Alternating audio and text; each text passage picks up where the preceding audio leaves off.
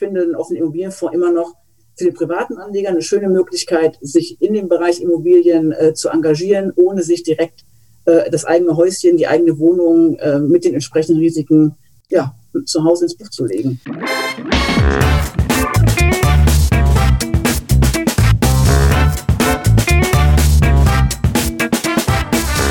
Ich begrüße euch super herzlich zum Her Money Talk, dem Geld- und Karriere-Podcast für Frauen.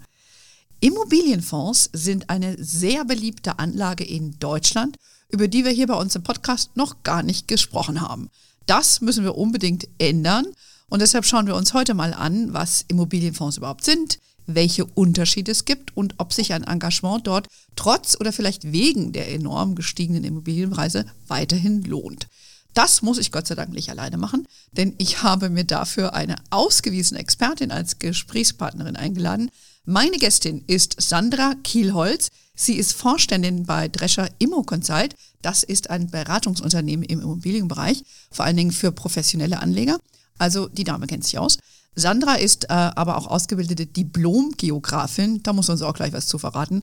Und äh, sie hat bei verschiedenen renommierten Immobilienhäusern wie CB Richard Ellis oder bei AXA Investment Managers gearbeitet. Und seit 2012 bist du affiliiert mit Drescher und seit 19 sogar Vorstand der Drescher und sie Immo Consult. Erstmal ganz herzlich willkommen bei uns im Podcast, liebe Sandra. Ja, vielen Dank, liebe Anne. Ich freue mich sehr, dass ich heute bei dir sein darf und äh, mal einen Einblick in das, ja, in die Welt der Immobilienfonds abgeben darf. Genau. Ähm, wir sprachen ja schon im Vorfeld darüber, dass es so ein bisschen Neuland ist, das nicht so oft behandelt wird bei euch. Von daher freue ich mich umso mehr, dass ich hier mal ein bisschen äh, eine Lanze für die Branche vielleicht brechen kann. Genau, genau. Wir haben, ich habe ich hab bei uns auf der Homepage auch nachgeschaut, wir haben exakt einen Artikel dazu. Das ist auch schändlich, habe ich mich gleich beklagt bei meinem Redaktionsteam.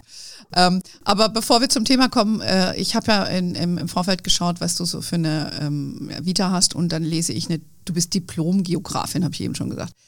Ist das der Anstieg in eine typische Immobilienkarriere als Diplom-Geografin? Und was macht so eine eigentlich?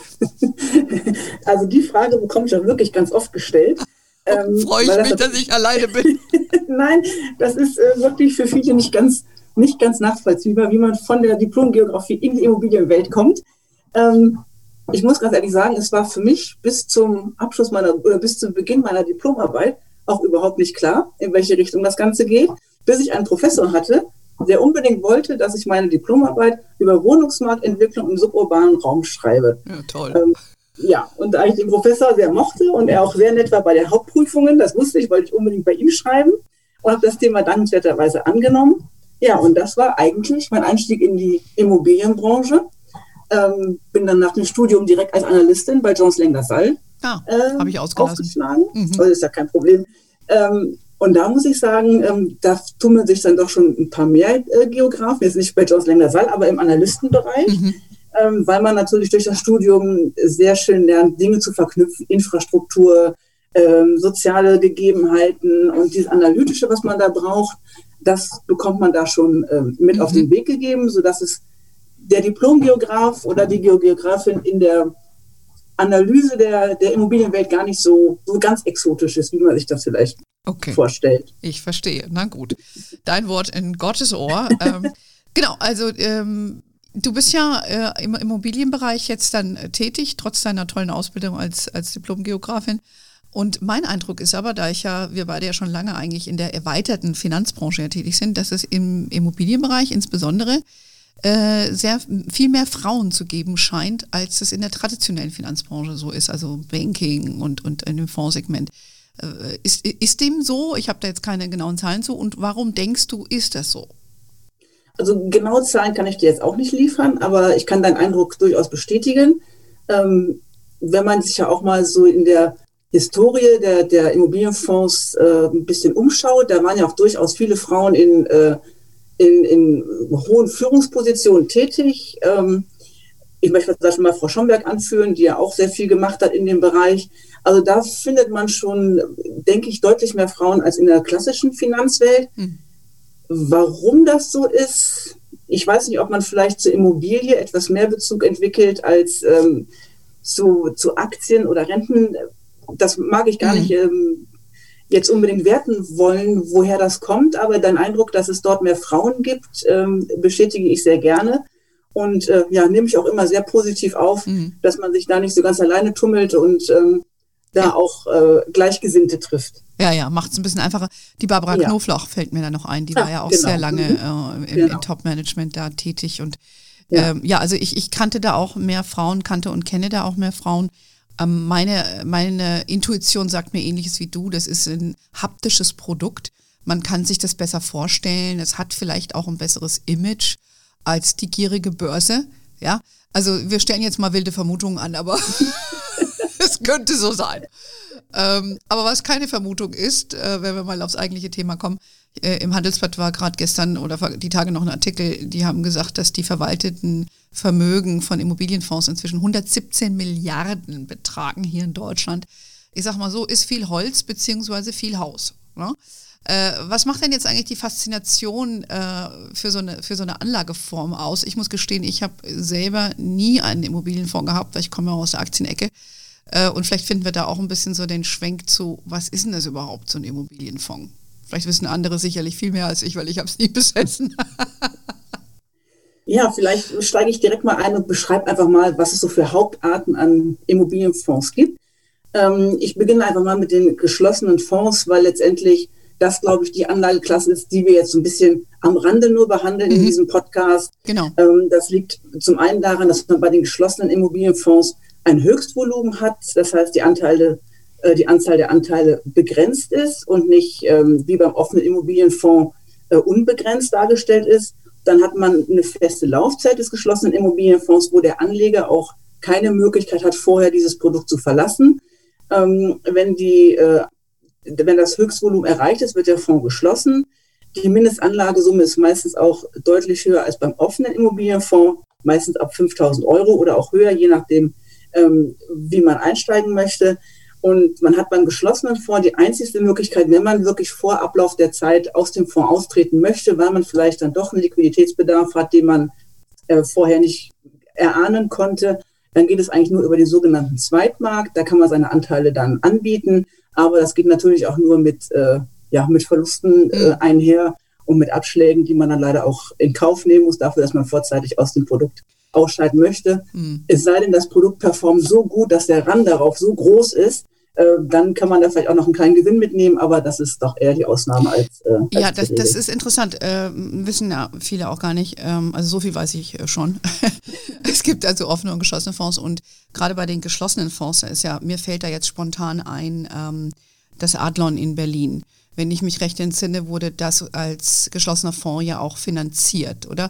Und das ist ja auch so symbolisch für diese geschlossenen Fonds. Da wird dann ein Projekt, also genau. immer ein geiles Kaufhaus, ein Büroturm, was auch immer, wird dann finanziert äh, mit einer Finanzierungsrunde und dann wird Geld reingesetzt, wird das Ding gebaut.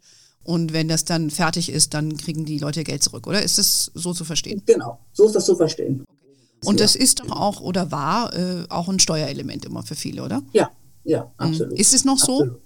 Hat man das ist immer noch so, ähm, dass das gerne so eingesetzt wird. Aber wie gesagt, es ist jetzt für den privaten Anleger eher nicht so interessant. Da reden wir dann eher über institutionellen oder die semi-institutionellen Anleger, die eben auch über ein größeres Volumen verfügen, äh, was sie dann eben in so ein Produkt auch einbringen können. Mhm. Okay, weil die geschlossenen lassen wir jetzt mal außen vor, weil das ist auch so ein bisschen der Graumarktbereich und ja, da genau. wollen wir uns irgendwie nicht bewegen, sondern wir konzentrieren uns in unserem Gespräch heute auf diese offenen Fonds, ähm, die also gewisse Regularien haben. Da kommen wir gleich dazu. Da gab es ja auch eine große Änderung 2008.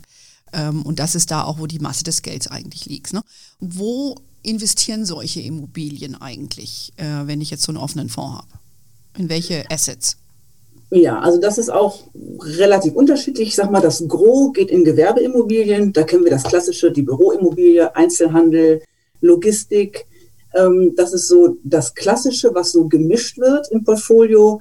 Äh, was wir aber auch zunehmend in der Vergangenheit gesehen haben, ist, dass auch Spezialisierungen mit dazukommen, dass sich Fonds beispielsweise auf Gesundheitsimmobilien, ähm, auf Nahversorgungscenter, auf äh, Wohnimmobilien in verschiedensten Ausprägungen wie altersgerechtes Wohnen, sozialer Wohnungsbau, ähm, Studentenwohnen, dass es da ähm, Fokussierungen gibt. Mhm. Das ist, war jetzt in der Historie, glaube ich, nicht ganz so, nicht ganz so oft dass es so passiert ist, aber jetzt in den letzten Jahren sieht man das immer häufiger.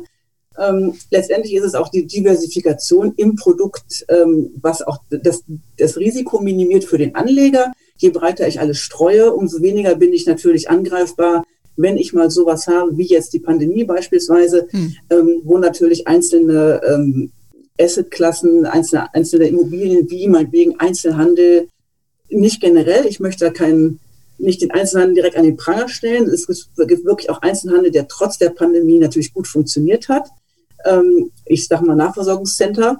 Wir haben alle den Toilettenpapier-Engpass mitbekommen, also eingekauft wird immer in der Nachversorgung.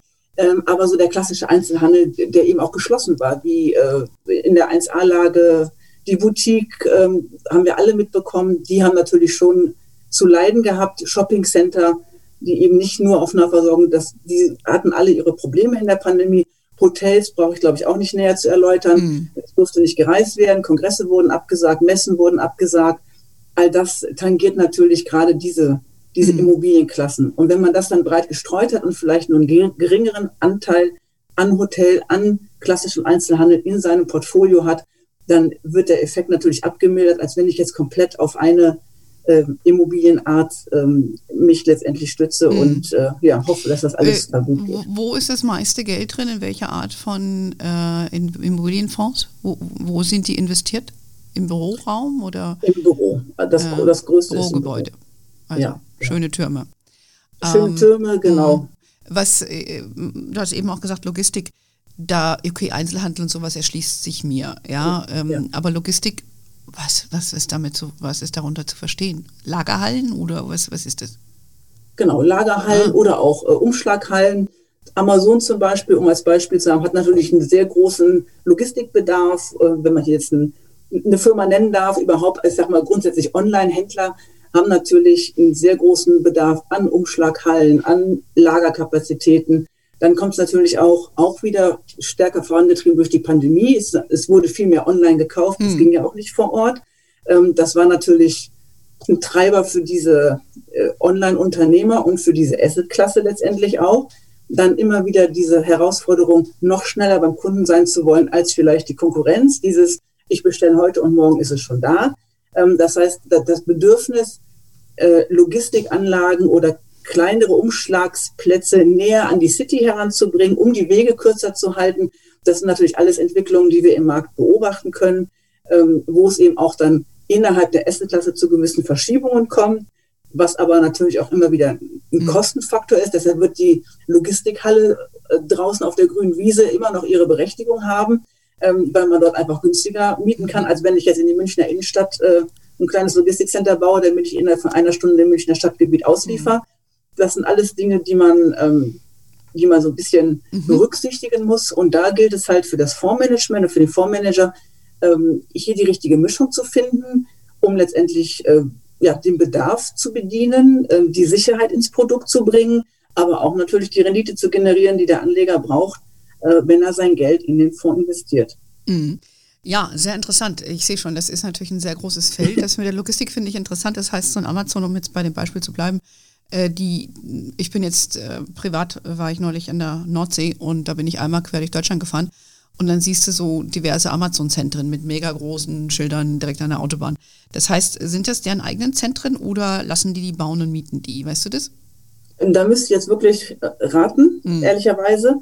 Ähm, ich glaube nicht, dass sie alle im Eigenbesitz sind. Mhm. Ich glaube schon, dass die ähm, zum größten Teil gemietet sind, aber ich, das müsste ich jetzt wirklich recherchieren, inwiefern ja. sie vielleicht auch da irgendwelche eigenen Investmentgesellschaften schon dahinter haben, die die vielleicht für sie halten. Ähm, Gut, ich könnte, ich, äh, verstanden. Ich könnte mir halt vorstellen, dass die das dann leasen für so und so viele Jahre. Ja, also funktioniert ja. das ja, ne? Also das denke ich auch, dass, dass ein Großteil davon äh, nicht im Eigenbesitz ist. Mhm, okay. Ähm, vielleicht die Frage, sich dann auch äh, stellt im Vergleich zu einem Aktienfonds, äh, was sind denn da die Unterschiede? Weil es sind ja auch beides Sachwerte. Du investiert ja in eine Aktiengesellschaft und, und ähm, ja, in, in, die Power des Unternehmens sozusagen. Und hier investierst du ja in eine, in eine Immobilie. Wie geht denn da so, so eine Berechnung von so einem Kurs vonstatten? Äh, wie bewerten die die Immobilien? Da, da ist ja nicht ja. wie an der Börse, wo du jeden Tag siehst, was das Ding kostet. Genau, das ist der Hauptunterschied. Ne? An der Aktie, an, bei Aktienfonds ist, ist, es an der Börse tagtäglich Angebot und Nachfrage, äh, Unternehmensentwicklung. Das ist für jeden äh, ersichtlich. Bei den Immobilien ist es ein bisschen anders gelagert. Ähm, da erfolgt einmal die erste Bewertung der Immobilie bei Ankauf. Ähm, das muss ein externer und unabhängiger Bewerter machen. Dann darf die Immobilie nur erworben werden, also beziehungsweise zu dem Kaufpreis erworben werden, der dem Verkehrswert, dem ermittelten, mehr oder weniger entspricht. Der darf nur geringfügig darüber liegen. Mhm. Und danach, äh, wenn die Immobilie in den Fonds übergegangen ist, dann ist das Ganze so, ich sage es mal in Anführungszeichen, abgesichert, ähm, dass quartalsweise die Immobilie bewertet werden muss von zwei unabhängigen externen Bewertern. Ähm, erfahrungsgemäß liegen die Werte immer sehr dicht beieinander, weil letztendlich die Bewerter auf dieselben Parameter zurückgreifen, die die Immobilie betreffen, ähm, so dass es hier selten zu, zu sehr starken Abweichungen kommt zwischen den Gutachtern. Ähm, sollte das mal so sein, dann gibt es gewisse Konfliktmanagement-Prozesse, äh, die dann angestoßen werden, beziehungsweise wenn es zu solchen starken Abweichungen kommt, dann liegt da auch meistens irgendwas im Argen, was der eine Gutachter vielleicht anders betrachtet als der andere. Ähm, aber wie gesagt, äußerst selten, kommt eigentlich nicht zwingend vor. Okay, das heißt, es muss jemand externes sagen, da kann man nicht selber hingehen und sagen, ich bin der Meinung, es ist X wert. Genau, das da kann man nicht. Ähm, okay, das ist schon mal wichtig. Bestimmt werden. Mhm. mhm. Okay, das heißt, ich stelle mir vor, wenn wir jetzt mal über die Rendite sprechen von so einem Immobilienfonds, weiß ich nicht, wie, wie hoch ist das? Dreieinhalb Prozent habe ich, glaube ich, irgendwie im Kopf äh, von so europäischen Immobilienfonds. Was, was muss ich mir da vorstellen? Und wie sieht es mit der Schwankung aus? Das kann ja nicht so arg sein, wenn so das schwankt ja nicht wie die Börse. Nein, nein, es schwankt nicht wie die Börse.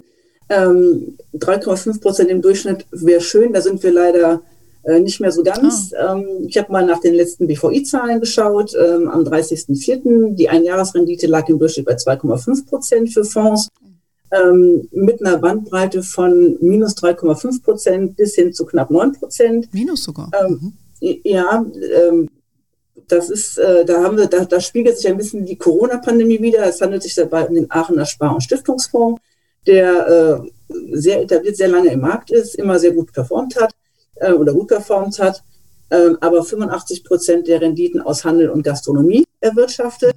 Und das natürlich jetzt im Rahmen der Corona-Pandemie ähm, eben schwieriger wurde und sie mit Mietausfällen und auch mit Abwertung der Immobilien zu kämpfen hatten, sodass sie in der Einjahresrendite hier leider negativ geworden sind.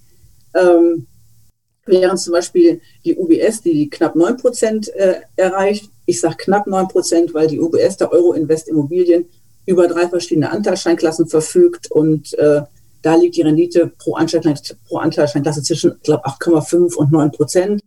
Deshalb so ein Circa-Wert. Mhm. Und sie konnten das generieren durch äh, Aufwertungen bei den Verkäufen von Immobilien, gehen aber selber davon aus, dass sie äh, normal eine Einjahresrendite von 3 bis 4 Prozent anstreben. Also das ist jetzt wirklich ein kleiner Ausreißer, diese 9 Prozent, okay. die eben auf Aufwertung bei Verkäufen also die erwirtschaften einmal die Rendite durch die Mieteinnahmen logischerweise ähm, genau. und dann, wenn sie verkaufen eine Immobilie im Portfolio oder so, ja, dann gibt es einen Kursgewinn. Ja, sind das so die zwei Treiber für die Wertentwicklung von dem Immobilienfonds? Ja, also einmal natürlich die Erträge, die Mieteinnahmen und dann die Aufwertung der Wert der Immobilie. Und der dritte, der noch mit reinspielt, ist die äh, Liquidität, die im Fonds gehalten wird. Das ist natürlich jetzt gerade bei dem aktuellen Zinsniveau eher der Pferdefuß an der ganzen Geschichte je mehr Liquidität, umso mehr drückt das natürlich auf die Rendite. Wir reden ja teilweise auch von Negativverzinsung. Ähm, deshalb ist das so ein bisschen, hm. ja. Ja, was machen die mit dem Geld? Die brauchen das Geld. Da reden wir gleich mal drüber, weil das ist ein großes Thema auch, das ist die Rücknahme mhm. der Anteile. Äh, da müssen die ja Negativzinsen zahlen, ne? Genau. Mhm. Also der Gesetzgeber gibt letztendlich vor, dass in dem Fonds eine Mindestliquidität von 5% gehalten werden muss, um eben mögliche Rückgaben bedienen zu können ähm, je, je höher da die Liquidität natürlich im Fonds vorgehalten wird, manchmal sieht man Liquiditäten, die sind so zwischen 20 und 30 Prozent, das ist natürlich schon viel. Und da hat man eben auch die entsprechende Auswirkung auf die Rendite. Ähm, aber meistens ist das so, dass die Fonds ähm, diese, ich sag mal, zeitweise diese hohe Liquidität vorhalten, weil sie schon die nächste Immobilienakquisition im Blick haben und das eben dann auch entsprechend eingesetzt wird. Also Mhm. Von daher sind das meistens eher kurzfristigere Effekte, mhm. selten, dass ein Fonds äh, so lange auf einer okay. sehr hohen Liquidität bleibt, vor allem im aktuellen ja. Marktumfeld. Äh, Kosten für so, ein, für so einen Fonds, du hast wahrscheinlich Ankaufskosten, werden die noch verlangt? Genau, es gibt teilweise noch, auch noch Aufgabeaufschläge, die verlangt werden, aber ähm, es dringen ja immer mehr Plattformen, Discounter auf den Markt, wo man eben auch schon ohne Ausgabeaufschläge ordern kann. Ähm, ansonsten kommen da für den Fonds natürlich Verwaltungsgebühren, Performancegebühren, Transaktionskosten, wenn Objekte äh, eingekauft werden. Das sind alles Kosten, die dem Fonds belastet werden und dann letztendlich natürlich auch an den Anleger in einer gewissen Form weitergegeben werden. Mhm. Wie hoch ist das in etwa? Kann man das sagen so? Pi mal Daumen, wie bei so einem Aktienfonds, bei dem Aktiven sind es so vielleicht um die 2 Prozent? Ja, also ich sag mal, zwischen 1,5, knapp 2 Prozent mhm. liegt man da schon insgesamt so ein Aufgabeaufschlag kann bis zu 6 Prozent schon mal wow. hochgehen, aber wie gesagt, ist nicht mehr unbedingt, äh, hm. man kommt auch schon mal je nachdem drumherum ist zu bezahlen. Hm. Ähm, dann hat man Verwaltungsgebühren, die zwischen 0,5 und 2 Prozent liegen.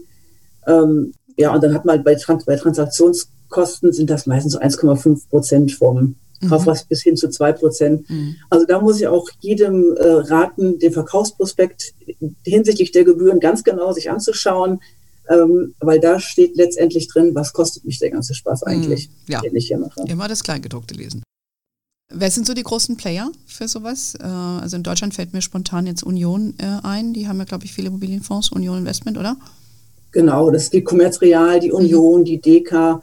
Das sind so die, die großen Deutsche Bank, also die WS. Mhm. Ähm, das sind die großen Player im Markt, die natürlich die, mhm. die Flaggschiffe quasi auch betreiben. Okay, verstehe.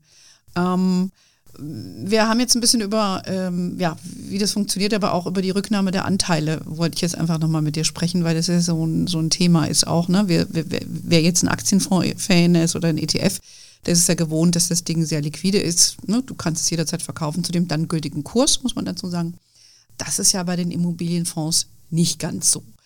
Ähm, ich erinnere mich noch an meiner Morningstar-Zeit, ähm, wurden wir auch immer von den Immobilienfonds befragt, ob wir die nicht bewerten bei äh, Morningstar, weil die waren immer ausgenommen bei uns vom Rating und ähm, das hatte ja auch seinen Grund. Und da waren die nicht so ganz happy drüber, weil die wollten natürlich da schöne Sternchen von uns kriegen.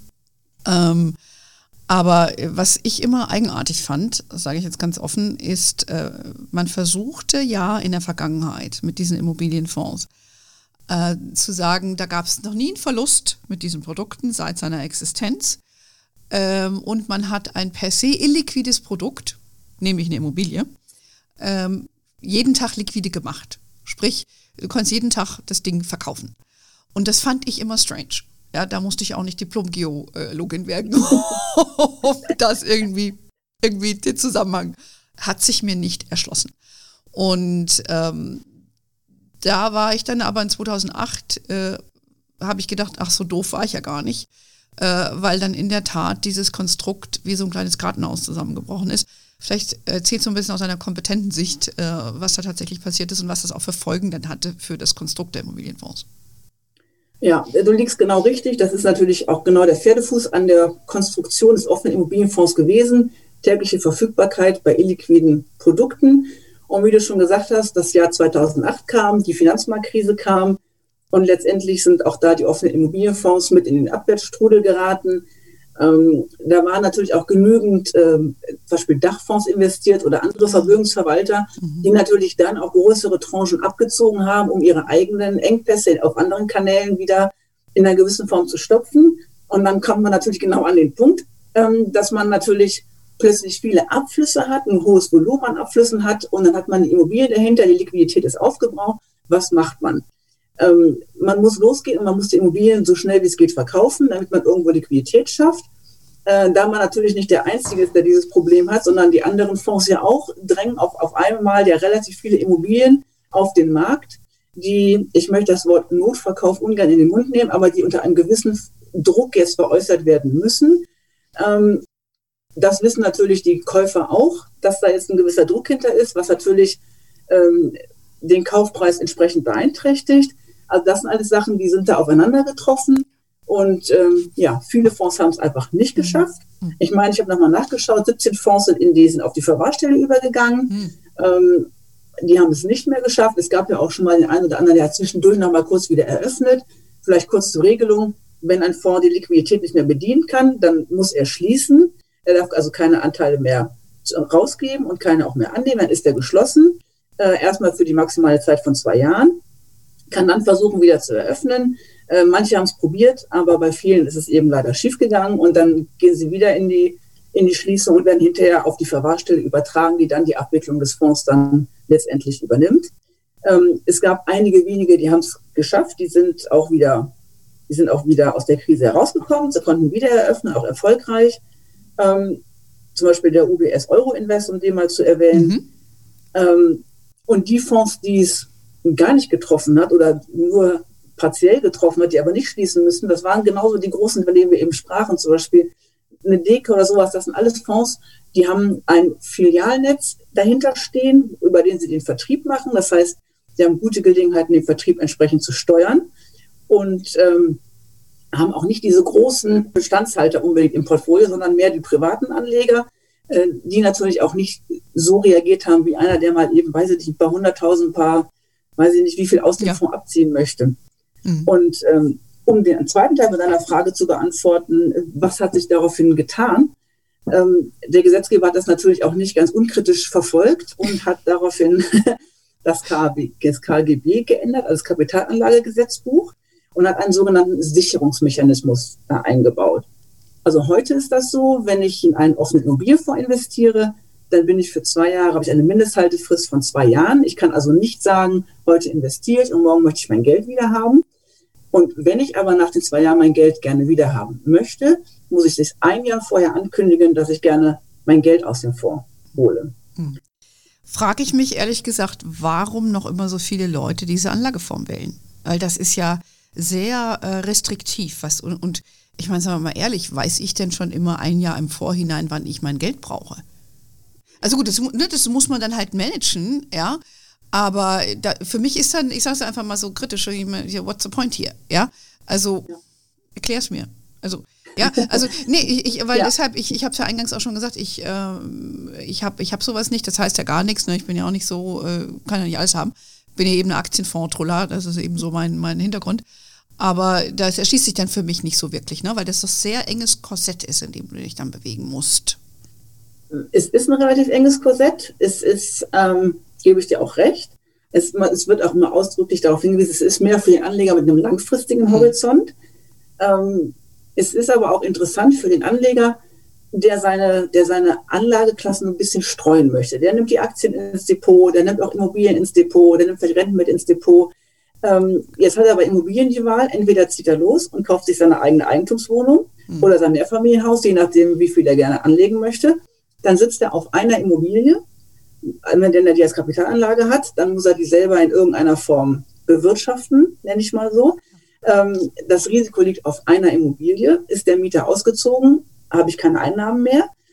Wenn ich das selber, kann die Immobilie, die Immobilie aber ja auch nicht so schnell verflüssigen, wie ich das gerne möchte. Ich kann vielleicht zur Bank gehen und sie beleihen, wenn er noch nicht, äh, wenn sie nicht beliehen ist. Mhm. Aber das bleibt ja dennoch, auch wenn ich jetzt nur eine Immobilie kaufe, in einer gewissen Form illiquides Thema. Ja. Okay. Ich kann sie verkaufen. Wenn ich Glück habe, ist sie nach zwei Wochen verkauft. Wahrscheinlich nicht. Wahrscheinlich ist der Prozess länger. Ähm, das okay. heißt, ich binde ja auch da Kapital. Hm. Habe ich verstanden. Okay, macht Sinn. Ne? Das heißt, es bildet halt eine Komponente deiner Anlagestrategie ab. Und der Gedanke ist ja für viele dann auch nicht fremd, ähm, zu sagen, eine Immobilie, das hat halt einen Prozess, es ist per se immobil, also äh, habe ich da auch entsprechende Fristen, die damit verbunden sind. Okay. Habe ich, hab ich verstanden. Äh, danke für den Sales Pitch. ich habe nichts zu verkaufen, wir sind nur Berater. ja, aber das ist ja der Punkt. Ne? Äh, du hast ja keinen Stake da drin, ob, ob da jetzt genau. jemand den, den Fonds kauft oder nicht, sondern ja. ähm, deshalb frage ich dich ja einfach auch. Und wichtig ist halt auch äh, die Änderung, dass jetzt keine institutionellen Anleger mehr reingehen dürfen, ne? die ja eigentlich, wenn man es so will, ähm, wir sind ja hier unter uns, äh, mit groß zum Teil verantwortlich sind, dass diese, äh, diese Immobilienfonds in, in der Finanzmarktkrise ins Trudeln gekommen sind. Ne? Weil es ist ja nicht der Kleinanleger, der mit 5000 Euro da rausgegangen ist, sondern der mit 5 Milliarden und mit 50 Milliarden rausgegangen ist. Ne? Ganz genau. Das ist das, das, das, das, was ich sagte. Die Dachfonds zum Beispiel, die im großen Stil dann abgezogen haben damals, das waren die, die letztendlich das ganze System so ein bisschen ins Wanken gebracht haben. Das war nicht der kleine Privatanleger, der die letzten 5000 Euro für das neue Auto hm. holen wollte. Ja. Das, äh, ja. Ja, die waren es nicht. Ja, ja, ist sehr interessant. Also das sag mal so, diesen inhärenten Flaw, äh, den ich gesehen habe, den hat man äh, behoben, nicht weil ich so smart bin, sondern weil leider die Wirklichkeit zugeschlagen hat. Ähm, genau, und sie müssen halt auch mehr Liquidität verhalten, das hast du auch schon gesagt. Also ich denke mal, äh, wenn man das da für sich so entsprechend einsortiert, kann man sich das durchaus äh, angucken. Ähm, das eben schon ein bisschen angesprochen, dass die großen Anbieter halt, äh, die DWS, also Deutsche Bank Tochter, äh, DK, Sparkassenkonstrukt, Union, Volksbanken. Das heißt, äh, primär kann ich diese Fonds kaufen über die Filialnetzwerke oder gibt es, wie du auch hast anklicken lassen, jetzt irgendwelche digitalen äh, Anbieter, wo man die erwerben kann? Wie, wie, wie geht das? Kann genau, es gibt, es gibt einmal natürlich die Banken, wo ich, wo ich es direkt ordern kann. Ich habe natürlich auch Berater, wo ich sie ordern kann, aber es gibt ja auch immer mehr Plattformen, ähm, wo auch Fonds angeboten werden. Ähm, wenn man einfach mal googelt, mal wegen offene Immobilie für ohne Ausgabeaufschlag, dann kommt, werden einem direkt schon mal ein paar, ein paar Plattformen, Entschuldigung, ein paar Plattformen angeboten, ähm, okay, wo man verstehe. eben auch, wo die eben vermerkt sind, da kann man, sie, kann man sich registrieren lassen, muss man sich identifizieren und dann kann man darüber eben auch ordern oder beispielsweise ähm, Direktbanken. Ne? Ich sage jetzt mal eine, eine, eine ING beispielsweise. Mhm. Das sind alles ähm, auch äh, ja, Ordermöglichkeiten, die man hat. Ist also relativ vielfältig. Eine andere Geschichte, wo man auch noch einkaufen kann, das kommt auch so ein bisschen nochmal noch mal auf die Frage zuvor zu sprechen. Ähm, und zwar ist das, äh, wenn ein Anleger dann doch vielleicht vor den zwei Jahren aus dem Voraus möchte, kann er über die Börse handeln. Es gibt Fonds, die sind auch börsengelistet. Ähm, darüber kann man eben auch veräußern. Darüber könnte man eben auch ordern im Umkehrschluss natürlich auch. Aber ähm, das äh, Ganze ist Moment, das äh, dann sind, eben auch wieder mit Abschlägen verbunden. Das sind dann aber offene Immobilienfonds, die an der Börse gelistet sind, ähnlich wie die ETFs. Genau. Okay. Äh, das ist aber keine sogenannten REITs. Das ist ja die amerikanische genau. Variante Real Estate Investment Trusts. Das sind ja, ja. per se meistens Aktienfonds, die ja. halt dann in Immobilienwerte investieren, oder? Ja, das ist das genau. nicht. Keine REITs. Mhm. Ähm, das sind wirklich die klassischen Immobilienfonds, wo eben die Anteile vorzeitig mhm. dann zurückgegeben werden sollen und die werden dann an der Börse, Fonds werden an der Börse gelistet und darüber kann man dann eben auch mhm. die Anteile vorweg handeln. Okay. Gut, also wenn man es nicht in der Filiale bekommt bei der Bank, gibt es auch andere Möglichkeiten. Vielleicht abschließend, ähm, für wen eignet sich jetzt so ein offener Immobilienfonds? Du hast es ja eben schon gesagt, es gibt die Corona-Krise, die schlägt ja voll durch auf den Einzelhandel, auf diese Shopping-Center. Ne? Das hast du ja eben schon eindrucksvoll geschildert, dass das auch zu negativer Rendite geführt hat. Aber ich könnte mir vorstellen, dass das auch in dem Bürosegment ähnlich ist. Äh, äh, die Deutsche Bank hatte ja auch angekündigt, sie möchte nicht mehr ähm, totale Präsenzpflicht in den Büros. Ne? Die wissen ja auch, was äh, das kostet, so in den Türmen zu residieren. Wenn, wenn ich mir jetzt sage, ich, ich, ich habe sowas, muss ich da gewisse Dinge nochmal neu evaluieren oder ich sage, ich möchte mir, möchte mir sowas kaufen. Was, worauf sollte ich jetzt dann da achten und welche Segmente hältst du da jetzt für relevant oder muss ich mir das ein oder andere Sorgen machen? Also es ist schwierig, immer von Momentaufnahmen auszugehen. Ich, dadurch, dass wir hier über ein langfristiges Investment reden, ich sage es jetzt mal mindestens zwei Jahre, ähm, jetzt im aktuellen Marktumfeld ist es natürlich, würde ich nicht unbedingt in einen Fonds einsteigen, der nur in Shoppingcenter investiert.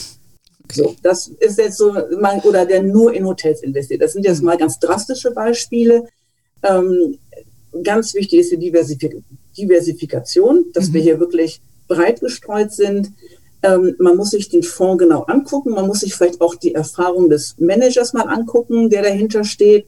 Ähm, es gibt ja zum Beispiel auch beispielsweise die Habona, die ja sehr äh, stark fokussiert auf Nahversorgungscenter ist, also die sich schon auf eine Assetklasse nur fokussieren, das aber schon seit langer Zeit und sehr erfolgreich, ähm, so dass man auch nicht nur sagen kann, nur eine Assetklasse ist auf jeden Fall äh, schwierig.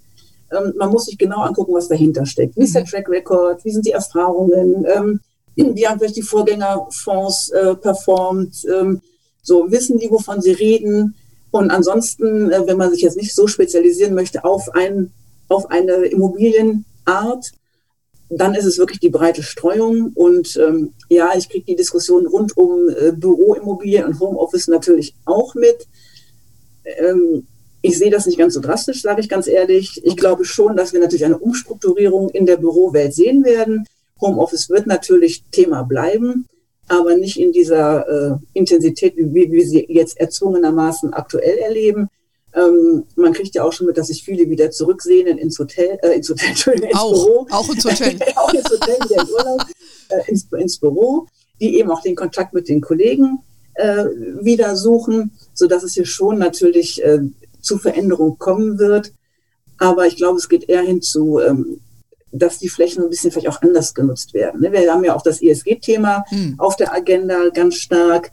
Da ist das S mit Social ist ja auch nicht zu vernachlässigen, auch wenn sich immer alle gerne auf das E stürzen, auf die Zahlen, die man messen kann.